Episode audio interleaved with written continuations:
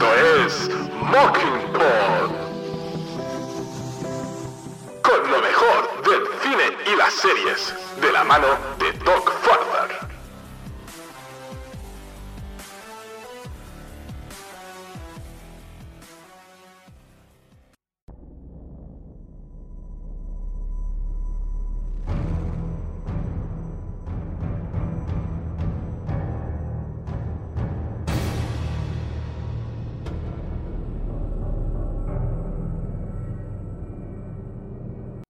compañeros y amigos, bienvenidos al segundo capítulo de esta tercera temporada de The Mandalorian, capítulo 18 llamado Las Minas de Mandalor. Bienvenido Unai, que has entrado por la puerta grande porque, bueno, los comentarios han sido muy buenos, la verdad. Oye, pues bueno, gracias y bienvenidos a todos. Buenas noches, buenos días, buenas tardes cuando nos escuchéis. Gracias por esos comentarios. Yo la verdad es que me entra un poquito la vergüenza y me hago más pequeñito, pero se agradecen. Y sí, aquí seguimos con nuestro capítulo 2, que bueno, que ya sabíamos dónde íbamos a estar porque ya casi casi nos habían dicho a dónde tenía que ir Mando en nuestro capítulo 1. Sí, la verdad que sí. Bueno, este capítulo se ha llamado Las Minas de Mandalor, ya sabíamos que iba a ir. Pero bueno, a pesar de que se ha centrado en Mandalore, va a encontrarse con Moto en Tatooine, recuperamos al personaje y hay un pequeño momento de escenas pues bastante bonitas y yo creo que son bastante familiares, digamos así. Y vamos a empezar con la sección Viaje del Mártir.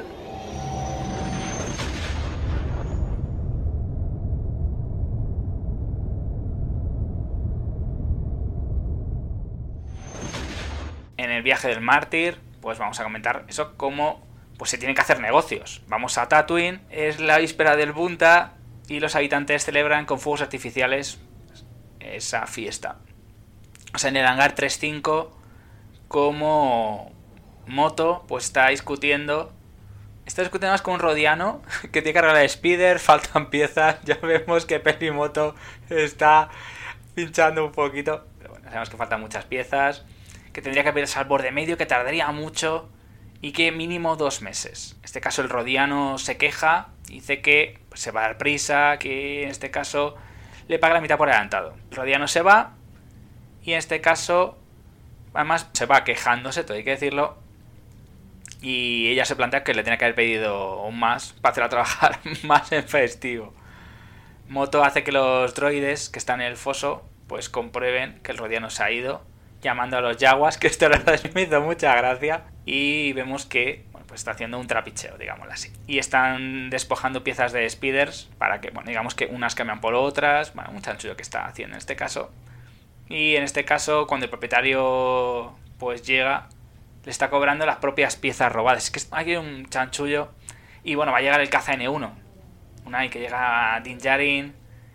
Y los Jaguars me dicen, por favor, y bueno, se pone muy contenta cuando llega a los dos, Grogu salta y la reconoce, la verdad. Algo muy bonito, la verdad, tengo que decirlo. Sí, ahí hemos tenido en las temporadas anteriores, sobre todo también, aquí también rescatamos cositas de, del Mandalorian 2.5 en la cual ya hemos visto que Din Djarin tiene ya como un aliado seguro ¿no? a Mecánica y entonces pues viene muy bien tener, incluso para el ritmo de la serie, tener estas pequeñas pareditas que hace Ciento Viento pues para arreglar la nave. Y claro, los, las temporadas anteriores vimos que ya ella también había hecho un poquito de cuidadora de Grogu, entonces ya le había cogido cariño tanto a Mando como, aunque luego ella lo expresa y se ve a su manera, pero sí, sí, ya tiene ese cariño, entonces...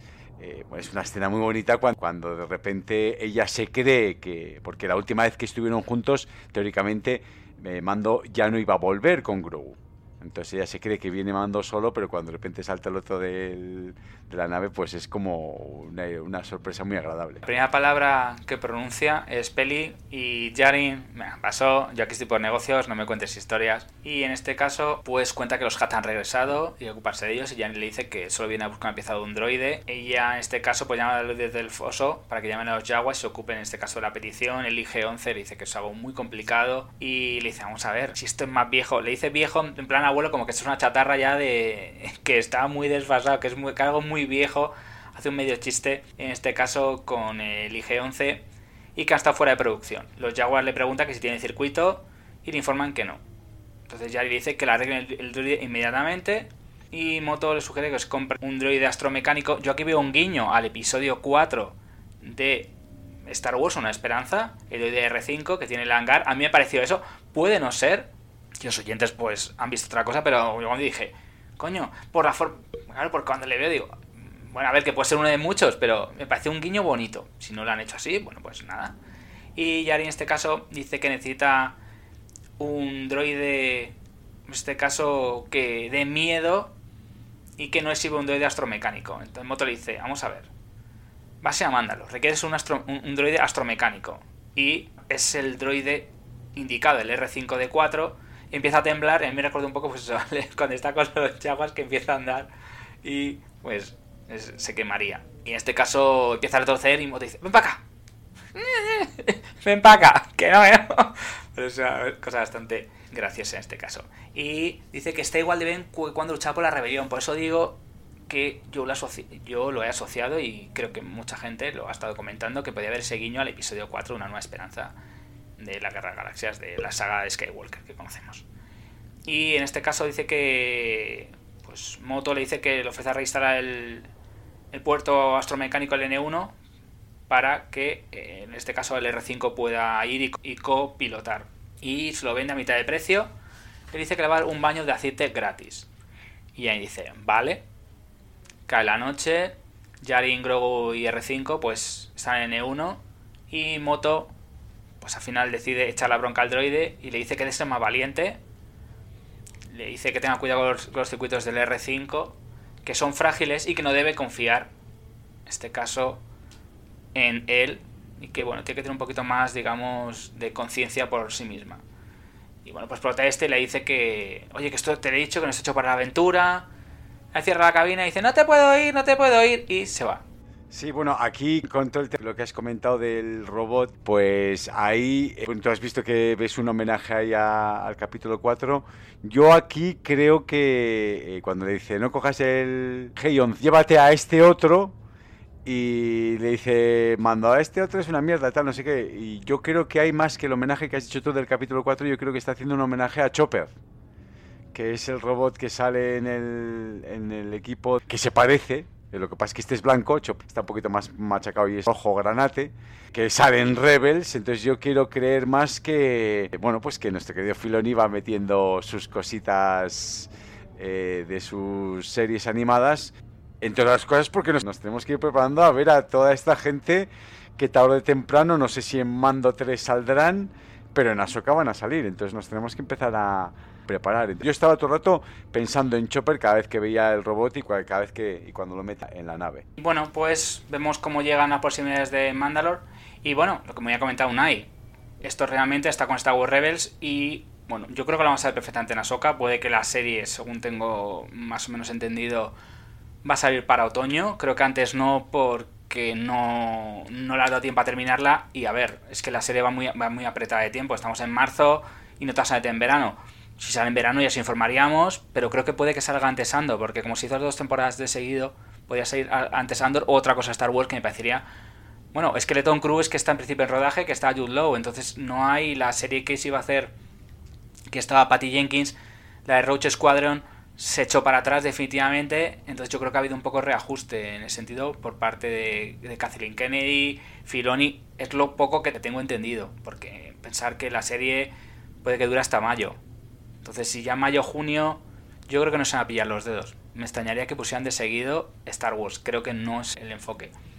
Pero bueno, si lo hacen. Tenemos de Bad Batch también. Las dos las transmiten el mismo día. Entonces termina de Mandalorian y va a seguir de Bad Batch seguramente un par de semanas más y luego habrá algún making of. Entonces yo creo, según te entendido, que hasta otoño no saldría. Me fue algún making of o algún documental que a veces sacan de Star Wars en Disney Plus. Lo sacan uno y bueno, y dejan la serie reposar para que Ahsoka tenga un gran estreno pongo el ejemplo en septiembre. Es lo que se ha dicho. Si se adelanta, pues ya lo diríamos.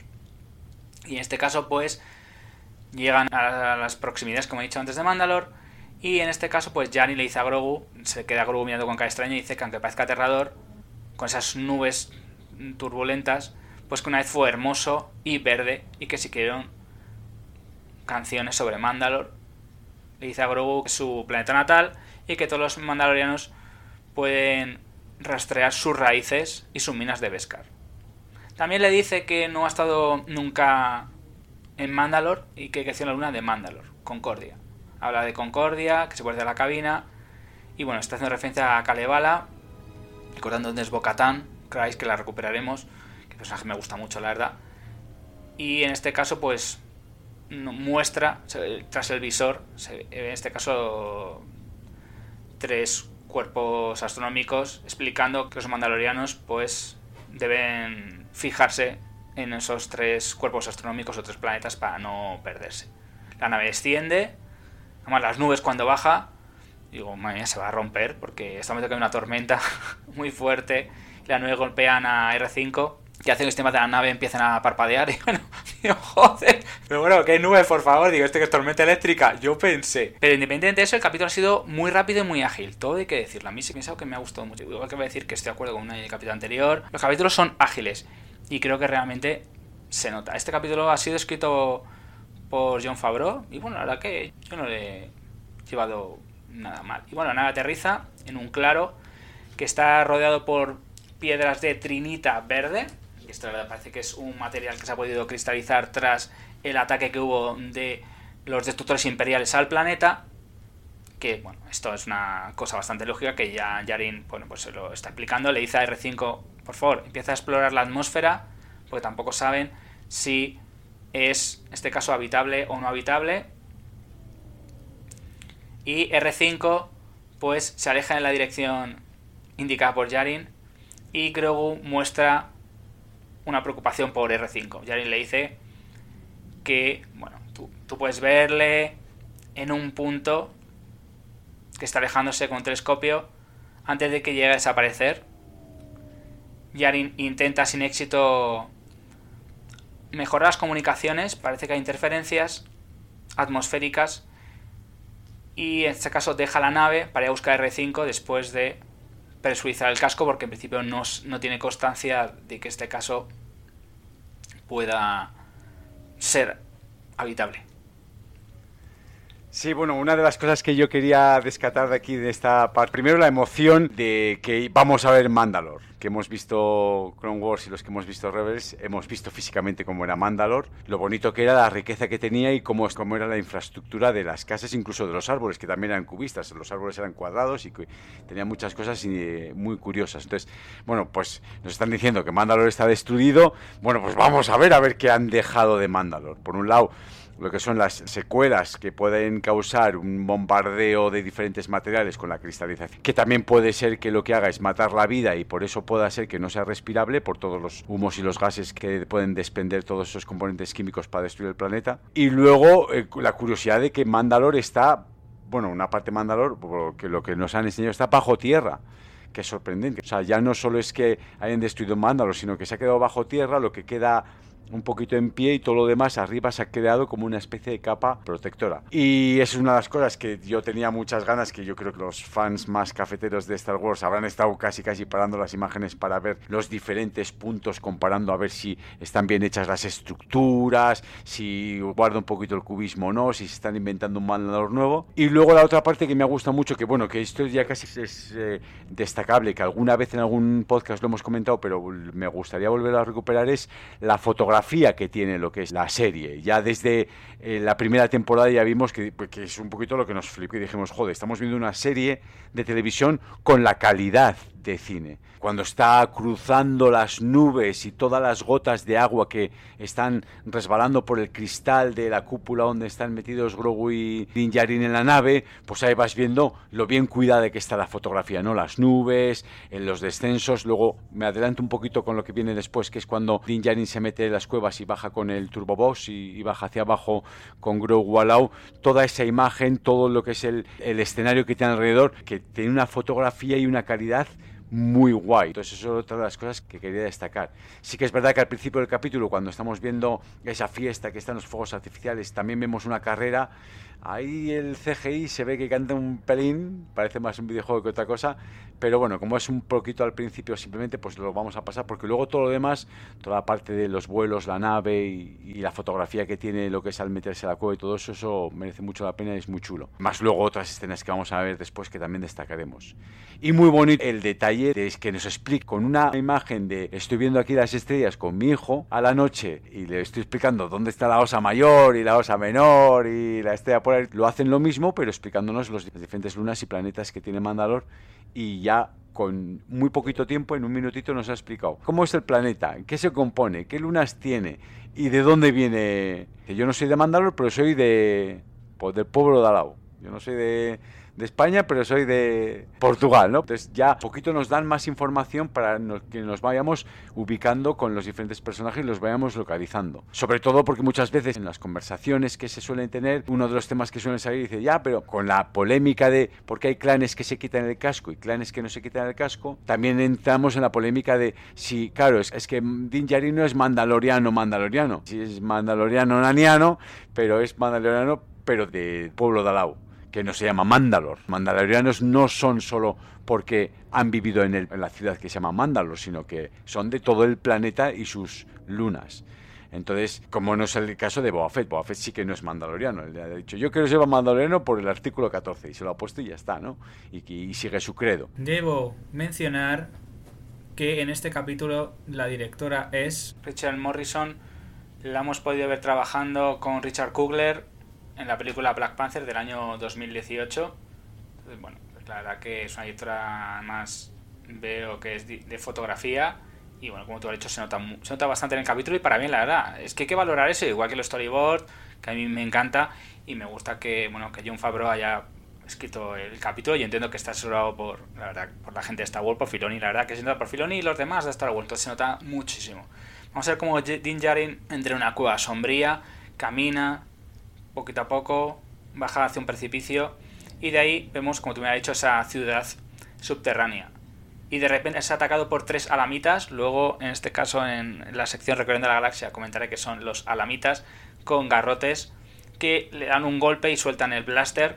Ya no pueden cazar el blaster y saca pues, el Dark Saber. Los golpes ya le ves que tiene bastante dificultad porque intenta utilizarlos. La hoja todavía no la controla y se ve que la, le, está, le está la hoja del Darksaber doblegándole y al final logra derrotar a salamitas. Bueno, saca fuerza, no es que sea imposible, pero justo en ese momento el R5D4 emite un, emite un pitido y Jarin se vuelve y le encuentra que ha sido volcando un montón de rocas, le ayuda y vuelven al caza. Jarin recibe las lecturas atmosféricas, y descubre que es respirable, entonces, bueno, no tiene ningún problema. Y en este caso, pues le dice. Bueno, le dice, no, comenta con, con Grogu que Christ tiene razón y que Mandalor no está maldito, que es una leyenda. No sabe por qué, quién la ha creado para que no se pueda ir allí. Lleva a Grogu a la cueva, le lleva en su pequeño, digamos, eh, cuna eh, aerotransportable, digámoslo así. Sí, bueno, no sé si tendrá ese transportador un nombre, creo que sí que lo tiene, pero bueno, ahora no nos sale. Eh, ahí yo tengo aquí un pequeño dilema porque Din Djarin le dice a Grogu, mira, pues Bocatán tenía razón que, cuando dijo que Mandalorian estaba maldito. Yo creo que en Bocatán no le dice eso. De hecho, luego vuelve a repetir esa frase ya con Bocatán. Le dice, Bocatán, tenías razón. O, Bocatán, tenías razón. Este Mandalor está maldito.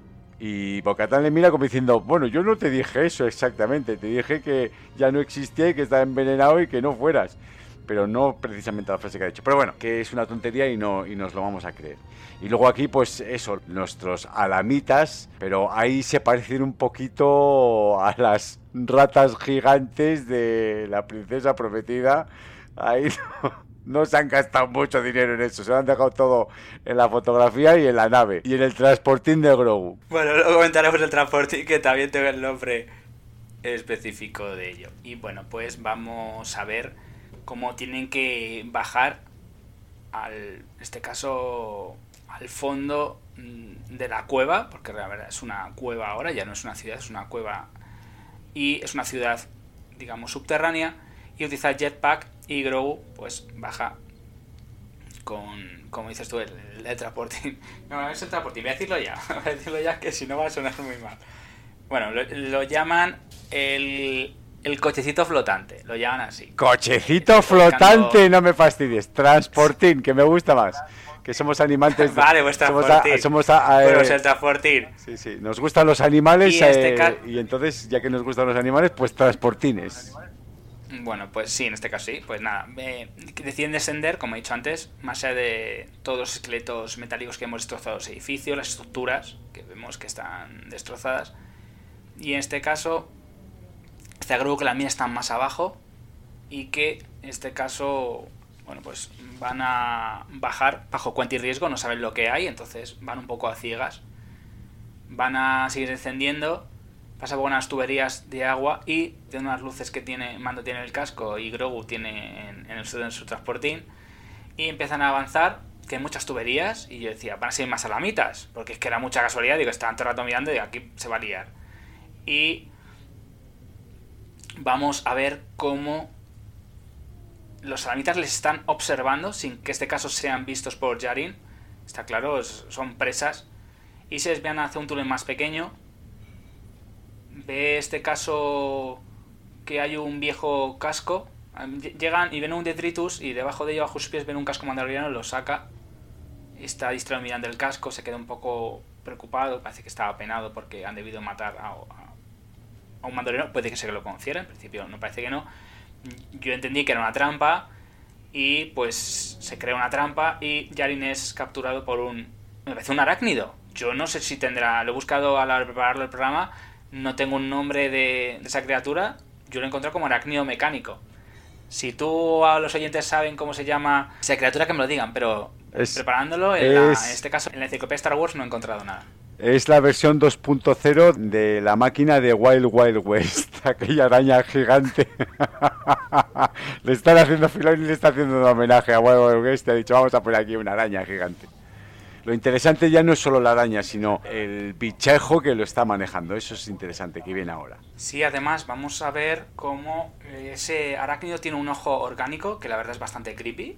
Eso sí que la verdad que me, me parece bastante interesante porque, jolín, Star Wars está metiendo una escena que es un poquito, la verdad, tensa. Y vamos a ver cómo, bueno, pues Yarin está fuertemente encerrado en una jaula de metal y parece como si fuera pues un asador de carne, como un asador de pollos, parece eso. De, de pescado parecía, de estos que son de los de pescado que son así eh, ovalados para meter ahí la lubinita y al horno. Y bueno, pues vamos a ver cómo Gru está observando todo. Se ha bajado de su transportín y que tiene la mejor vista. Vemos que la criatura pues había desarmado a Yarin, que era lógico, y se ha marchado pues a coger unos cables. Grogu se acerca a Yarin, a liberarle.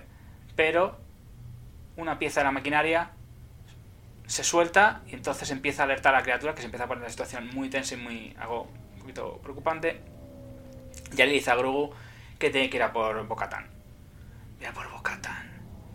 Y la criatura intenta además electrocutar a Grogu, pero en este caso falla y veremos cómo utiliza el poder de la fuerza una cosa que voy a comentar a las curiosidades, que es nada más y nada menos que le empuje la fuerza, porque además me gusta mucho cómo Grogu hace una técnica de Jedi y logra pues echar para atrás a la criatura e incluso a los salamites se a empujar y pues este caso sale justo a tiempo antes de que una criatura se estrelle contra la nave, despega y Grogu pues señala la pantalla y la nave despega. Y pues viajaría a buscar a Bocatán, al castillo de Kreis, aparece en la calle y dice, señora, viene el N1, ha llegado un invitado inesperado. Y ya Bocatán está cabreada. Bueno, vamos a tener que hacernos de él de una vez por todas. Y aterriza. Y esto era que es bonito. Ve a Grogu. ¿Qué ha pasado? Le habla. Y venga, vámonos, que está en peligro, la nave se aleja de Kalevala y se van a Mandalore. Esto la verdad que está bastante bien porque no queda más, va a quedar poquito capítulo más con algunas cosas que no nos van a quedar todavía muy claras que lo que ha sucedido. Vamos a ver cómo Crazy y Grogu aterrizan entre la cueva, hacen un poco el mismo recorrido y pues Crazy le cuenta a Grogu que su familia gobernó una vez en esta hermosa ciudad. Es bonito como lo cuenta, empieza a contar y que se ha convertido en una tumba ahora descienden y bueno, pues Grogu sigue en ese transportín, tiene que encender la luz. Hasta que la Bocata enciende la luz que va con su casco de, Mandaloriana. Y le cuenta que conoce a algunos Jedi, que los Jedi y los Mandalorianos se llevaron bien. Pues es que esto que estamos viendo, yo he interpretado así, es una conexión porque te está diciendo que se van bien con los, en este caso con los Jedi, yo lo entiendo que le puede estar asociando a Soka y a Rebels. Es mucha casualidad que haga tanta mención. Y en este caso, pues Bocatan le pregunta a Grogu que cuán hábil es con la fuerza, ya que debe ser bueno haber llegado al camino. Recordamos entrenamiento con Luke que todavía no hemos visto, hemos visto un poquito solo en este capítulo. Viene un ruido y dice a Grogu, retrocede Observa un trozo de cristal en el techo, algo que no estaba muy claro, dispara con el blaster y tres salamitas aparecen, ya caen al suelo, se abalanza sobre ella, hay una pequeña pelea en la que, por supuesto, Bo-Katan sale victoriosa, no lo siguiente, y me encanta ese momento, bueno, que yo creo que saca un poco la chulería, yo creo, cuando le dice, ¿tú qué creías? ¿Que tu padre es único mandaloriano? ¿Pero tú qué te has creído aquí, amigo? Bueno, la verdad que está bastante bien. Identifica a los seres que luchan como los salamitas, diciendo que no hay una superficie, en páramos de ciudades abovedadas, y que, que se pregunta que quién más ha podido sobrevivir a la purga. Mientras tanto, la criatura que ha capturado a Yarin lo ha enganchado con un pequeño droide que le está sacando sangre, un droide que tiene tubos transparentes. Y bueno, y en este caso no sé por qué le está sacando la sangre, y vemos en este caso que bueno está produciendo bastante dolor y pues Christ dispara al droide de bombeo, la captura empieza a ponerse muy nerviosa, se está muy aturdida y pues saca el Dark Saber caído donde la criatura recordemos que desarmó a Din Djarin y bueno pues se prepara con el sable y con el escudo de combate personal que eso también lo comentaremos en la sección de Recorriendo de la Galaxia y toda esta verdad que me ha gustado mucho, toda esta batalla, me ha gustado mucho con el sable, con el escudo. Sí, aquí hay varias cosas interesantes. Por un lado tenemos que, que claro, a Boca no le queda otro remedio que coger el sable oscuro. Teóricamente ya no lo quiere coger porque no ha ganado la batalla y no es la líder de Mandalore, entonces no lo quiere coger, pero no le queda otro remedio por supervivencia que cogerlo. Entonces, eso es característico porque vemos a Boca con el sable oscuro en acción, o sea que eso es un dato muy interesante.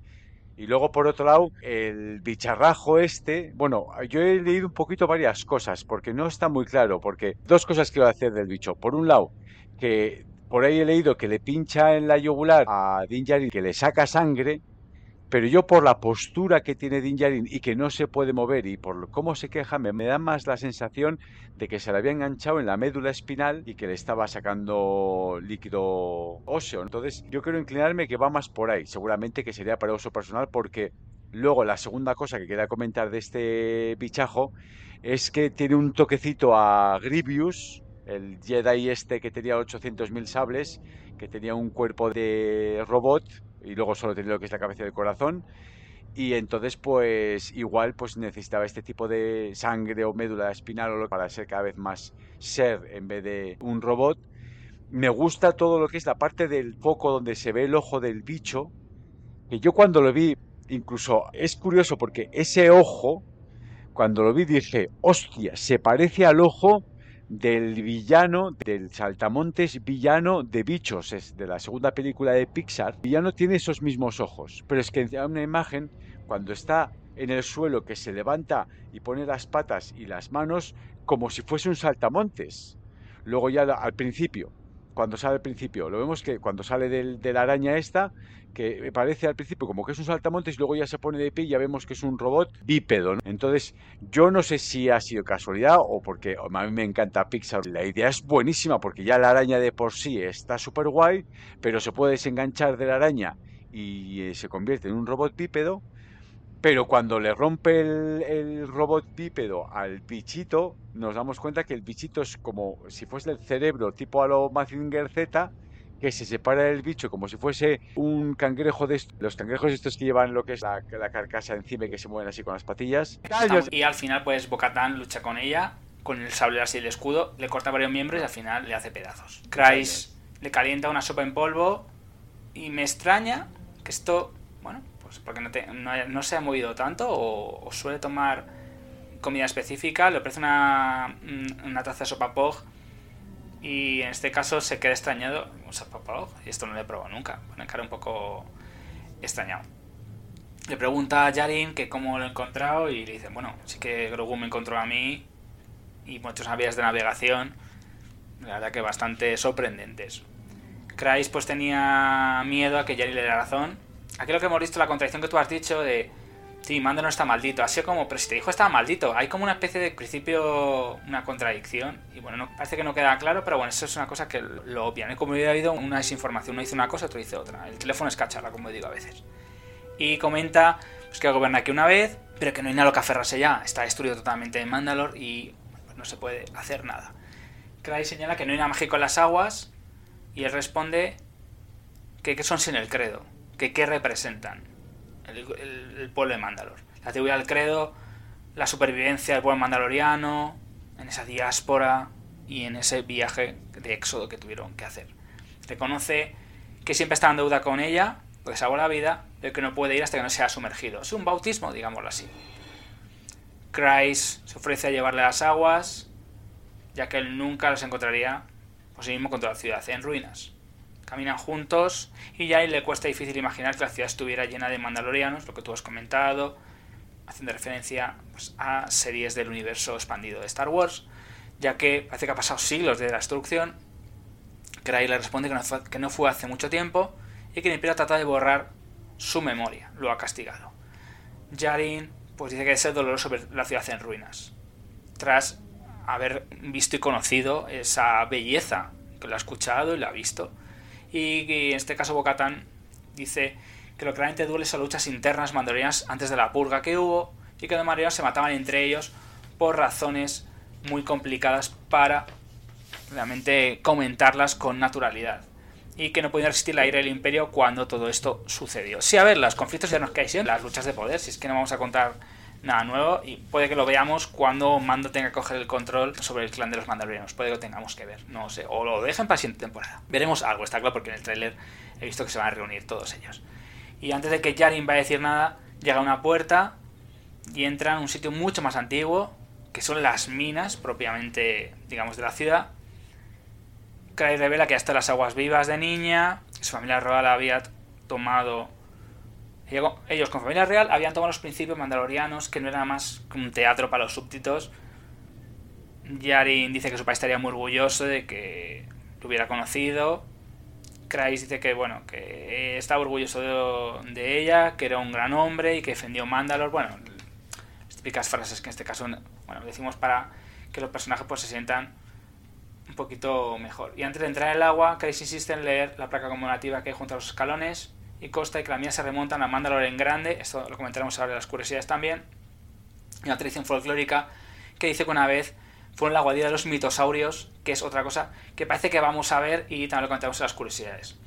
El canal del mitosaurio ha sido adoptado como símbolo de los mandalorianos. Si os fijáis, cuando están realmente forjando, cuando está, cuando está la persona que está forjando el casco de mando, vemos y vemos que realmente Mando lo lleva. Mando le pide a la persona que está en la forja que en este caso se lo deje puesto.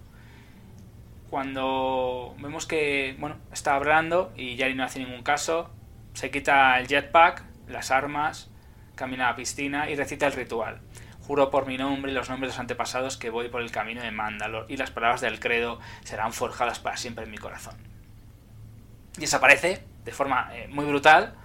Y aquí me encanta como Christ no duda Aquí el personaje se tira al agua, usa el jetpack. Pregunta, Unai, ¿se supone que bajo el agua el jetpack no le afecta o esto es una licencia? Pues yo es una licencia, porque efectivamente eh, yo también dije, hostia, los jetpacks de los mandalorianos también se pueden funcionar bajo el agua. A ver, obviamente no sabemos nada de jetpacks, los jetpacks como que dicen, pero no existen. Entonces, la verdad es que, es que no sabemos exactamente qué material utilizan de combustión los jetpacks para subir, bajar o para alzarse o para volar o lo que sea. Entonces, pero si hay una combustión y por, por lógica, cuando hay una combustión, eh, pues, utilizamos el oxígeno. Entonces, eh, debajo del agua no hay oxígeno, entonces teóricamente se debería apagar. Pero también conocemos estos materiales para poder soldar dentro del agua que sale una llamita azul entonces está hecho con otro material que puede eh, dar una combustión sin oxígeno. Entonces igual los jetpacks están hechos de ese material. seguramente que los Star Warseros que son muy muy cafeteros sabrán el material, el fuel que tienen el paque de, de que pues está este hecho caso, y qué, vamos qué a ver material se utiliza para que se utilice reptil y que, que abre el ojo, para que combustione, o sea, un reptil de que- cuernos que blancos. Bueno, aquí con el tema del mitosaurio yo tengo un pequeño problema. A mí me está encantando lo que es el mandaloriano todo, pero de vez en cuando pues le sacas algún que otro pero, ¿no? Como lo hemos podido sacar a los alamitas, eh, la forma física que tienen, de los años eh, 60 más o menos, y eh, con el mitosaurio también, porque cuando coge el mitosaurio y le tira a Din Djarin hacia abajo, luego se tira a Bocatán seguido y va con la velocidad del jetpack y no lo ve, no lo ve, empieza a bajar, a bajar, a bajar, a bajar, a bajar y lo ve al fondo. Y digo, joder, pero con qué rapidez. Claro, yo al principio no sabía que estaba el mitosaurio. Digo, pero con qué rapidez ha bajado a Din Djarin lo que le haya bajado hasta el fondo, que la otra ha tardado un mogollón con un jetpack. Vale, luego ya le coge, de repente el bicho que se lo ha llevado, luego lo deja ahí, se lo baja al fondo del lago y lo deja ahí solo. ¿Qué pasa? ¿Que, te- lo quieres ahí para verlo y tenerlo de premio? No sé, cómetelo o alguna cosa esa, yo qué sé. Y luego cuando empiezan a subir, se ve, pues ya le enfoca con la linterna lo que dices tú, la imagen de todo lo grande que es el mitosaurio, que se ve el ojo y todo eso, pasan por delante de él. Bueno, tú has dicho que suben rápido. A mí me parece que suben muy rápido y el mitosaurio como que no hace nada. Le baja a su presa o a su caza de arriba para abajo, súper rápido, luego pasan por delante de él, le ve con el ojo, les deja ir. No sé, ahí me queda un poquito como que muy chulo el lago, muy chulo el fondo, muy Pues nada, parece que el mitosaurio nos ha dejado bastante huella. Y nada, vamos ahora, tras terminar el capítulo, a la sección. Recorriendo la galaxia.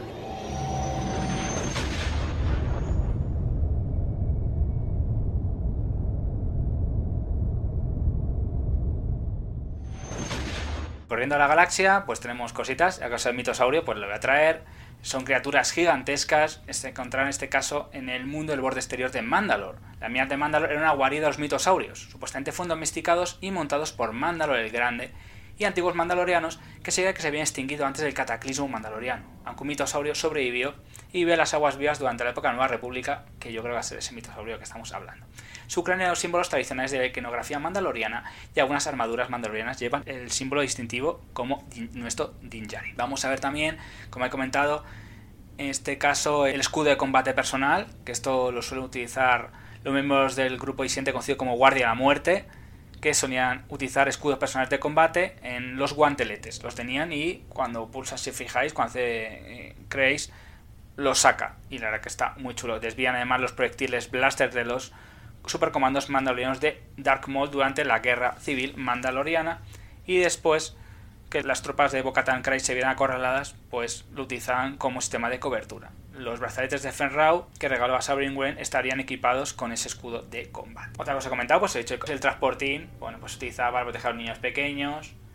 Y en este caso, bueno, Din Djarin lo utilizó y lo encontró, recordamos, dentro de ese transportín, como en, la primera temporada. Sí, yo aquí quería añadir que se me ha también comentar antes del capítulo. No sé si tú tienes la sensación que en este capítulo enfocan y sacan a Grogu demasiado. Te voy a hacer un capítulo chulo. La intención era meto algo de terror. Todos estos directores que dependen de este tipo de terror que vemos, que de repente hay una criatura y solo ves el ojo y todas esas cosas, ya estamos curados de espanto a estas alturas de todo lo que hemos visto de terror, entonces esto, mucho terror no da. Pero sí que ha sido, aparte de la historia del capítulo, parecía un capítulo de vamos a vender merch, vamos a vender Grogus a mansalva. De hecho, yo ya quiero un Grogu, quiero un transportín de esos y quiero de todo. Otra cosas que también quería comentar es el campo magnético que hay. Que algunos planetas como Halieb tienen un campo magnético y parece que el planeta de Mandalor pueda tener un campo magnético. Por la forma que tiene de entrar, parece que hubiera algún tipo de campo magnético que le impide, porque recordamos que unos segundos antes de aterrizar, el cuadro de mandos que tiene, la nave desaparece temporalmente. Podría ser por eso en este caso. Y bueno, pues una cosa más que añadir, bueno, que la mina de Mandalor lo hemos visto, que están situados debajo del centro cívico de Sundari, de Mandalor, y que suministran mineral pesca a los mandalorianos y el emplazamiento de las aguas vivas. Y bueno, pues en este caso, cuando Din Djarin reveló la armera que se había quitado el casco, pues la única forma era ir, en este caso, a las aguas de Mandalor para redimirse en este caso. Y bueno, pues en principio quería traer esa información para encontrar un poquito la importancia que se le quiere dar a esas aguas vivas. Y bueno, pues yo en principio no tengo... Ah, bueno, sí, quería comentar para terminar, perdonar, la figura de Mandalor el Grande. que lo comentan, que es bastante importante. Tenido el título más importante de Mandalore, lideró una serie de conflictos contra la Orden Jedi, que puede ser que lo veamos en series posteriores, en esa época de la Nueva República. Los Jedi se habían convertido en un mito, aunque los mandalorianos conocían las batallas entre Mandalore el Grande y los Jedi a través de las antiguas canciones. Un armero mandaloriano transmitió las historias de Mandalore el Grande a Din Djarin a descubrir que el niño que le acompañaba era un individuo sensible a la fuerza. Recordamos el tema de los midichlorianos y todas esas cosas que se ha comentado que en el episodio no se utilizó, pero han decidido obviarlo. Y bueno, pues la verdad que yo no tengo nada más. Si tú quieres comentar alguna cosa más, Unai, si no vamos a la sección. ¿Quieres contar algo más? Pues vamos a la nueva sección que tú la has rebautizado porque en el capítulo anterior eh, pusimos como que testimonio de navegantes y no nos quedaba claro testimonio de los navegantes, testimonio de los tripulantes, no, y lo hemos rebautizado ya que Nevarro ha tenido un problema en el capítulo anterior con esa cantina que se ha convertido en escuela, así que pues, hemos creado la sección alumnos de Nevarro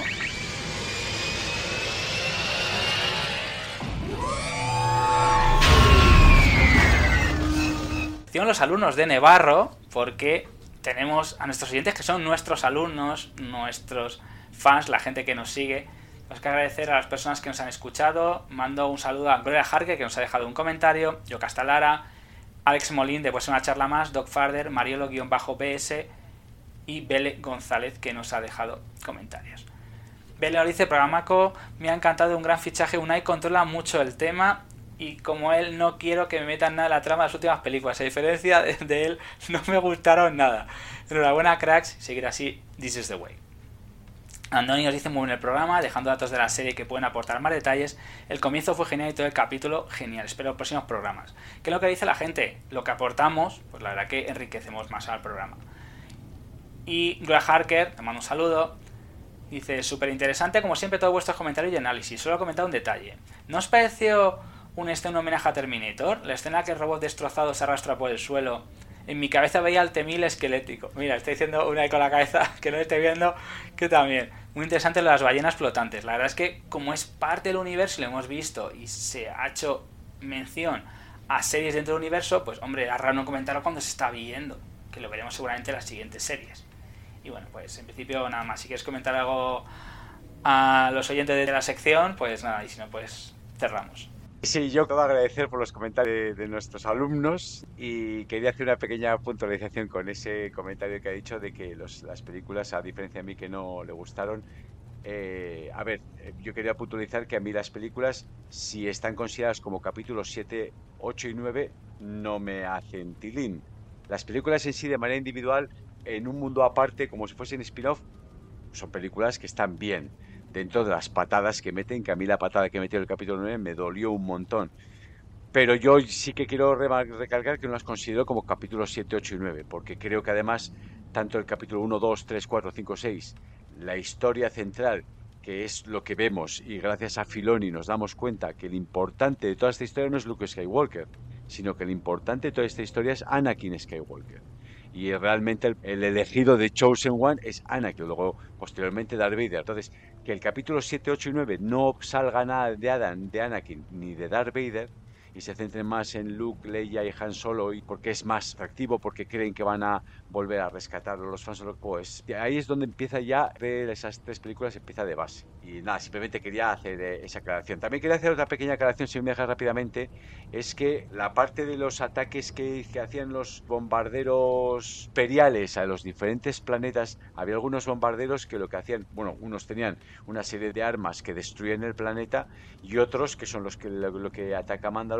que lo que hacían era de cristalizar los planetas. Entonces, claro, si realmente estás utilizando un bombardero orbital, que así les llaman, son bombarderos orbitales que les lanzan y los cristalizan. Bueno, pues en este bombardero orbital, el material que utilizan puede ser que debajo de los cristales, con los diferentes gases o diferentes bóvedas o, o cavidades que se puedan generar, bueno, pues haya sitios o lugares que sean o que tengan magnetismo o que sean electromagnéticos, que inhiban señales, que es un poquito lo que le pasa a Mandalor cuando está, siguiendo a su robot que de repente desaparece del, radar, ¿no? Bueno, pues puede ser que en estas cosas es un poquito lo que pasa cuando en las centrales nucleares ha habido algún accidente grande, que lo vimos también en Chernóbil en la serie, bueno, pues hay en sitios donde la radiación es tan alta que igual pues no puedes tener señal o tienes una serie de contaminación tan potente que puedes morir rápidamente. Entonces, estas cosas son cosas que podemos meternos a divagar más y a analizar más de manera como los grandes cafeteros, que no es el lugar ni es el podcast, pero bueno, por aclarar que hay cosas que bueno, que se pueden matizar todavía más y, investigar y ir más al fondo de, del asunto. Bueno, de todas formas hay que decir que Vele también lo pone con ironía y con poca mala leche, así que bueno, tampoco la tengamos en cuenta, pero bueno. Eh, la verdad que, bueno, ha sacado su lado de Star Warsero, así que entenderlo. Por eso está aquí, porque la verdad que le gusta, disfruta y lo sabe, además, lo sabe bien comentar. Y además lo comenta y lo amplía, porque yo tengo conocimientos, pero la verdad que no siempre me tengo pues, a los mejores y bueno, una ira es el, es el top. Así que nada, chicos. Gracias, gracias. Nada, hombre. Así que nada, chicos, nos despedimos. Y nada, pues esperamos la semana que viene con más comentarios. Os agradecemos a todos, chicos. Y ya nos vemos en The Mandalorian. Chao, chicos. Chao, chao. Gracias.